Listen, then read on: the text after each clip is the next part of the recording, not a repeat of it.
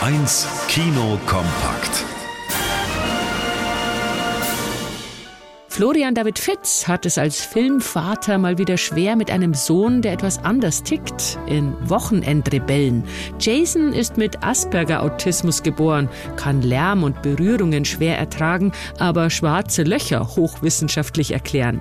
Was Vater und Sohn einander schließlich näher bringt, ist die gemeinsame Suche nach einem Lieblingsfußballverein. Jedes Wochenende sind sie zusammen unterwegs durch die Republik. Ich muss mir erst alle anschauen, bevor ich mich entscheide. Im Fernsehen? Nein, im Stadion natürlich. Man muss doch rausfinden, ob der Verein nachhaltig ist, ob die Toiletten behindertengerecht sind. Sowas halt. Das sieht man noch nicht im Fernsehen. Ein Feel-Good-Movie über durchaus ernsthafte Familienprobleme. Etwas mehr Bundesliga-Stadion-Atmo hätte es gerne noch sein dürfen, aber Jasons Handicap lernt man in Wochenendrebellen gut verstehen. Ein ergreifendes Frauenschicksal erzählt die Literaturverfilmung Die Mittagsfrau. Helene verbringt die goldenen 1920er Jahre tanzend und feiernd in Berlin und lernt dort ihre große Liebe Karl kennen. Wenn wir heiraten, wirst du meine Letzte sein. Mein Erster und mein Letzter wirst du sein. Meine süße allerletzte.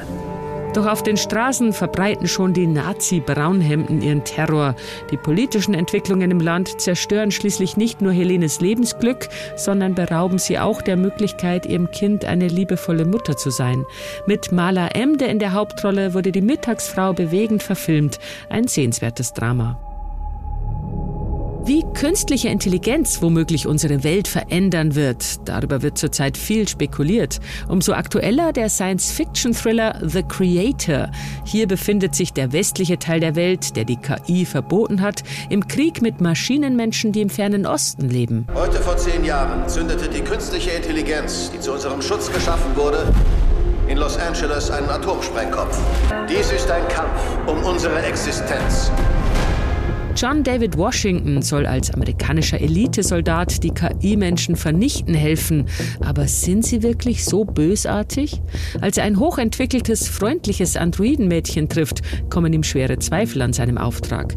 Die Zukunftswelt, die hier zwischen Blade Runner und Star Wars entworfen wird, überzeugt nicht nur optisch. Die ausgeklügelte Story liefert auch interessante Denkansätze in The Creator. Wally Müller, Bayern 1.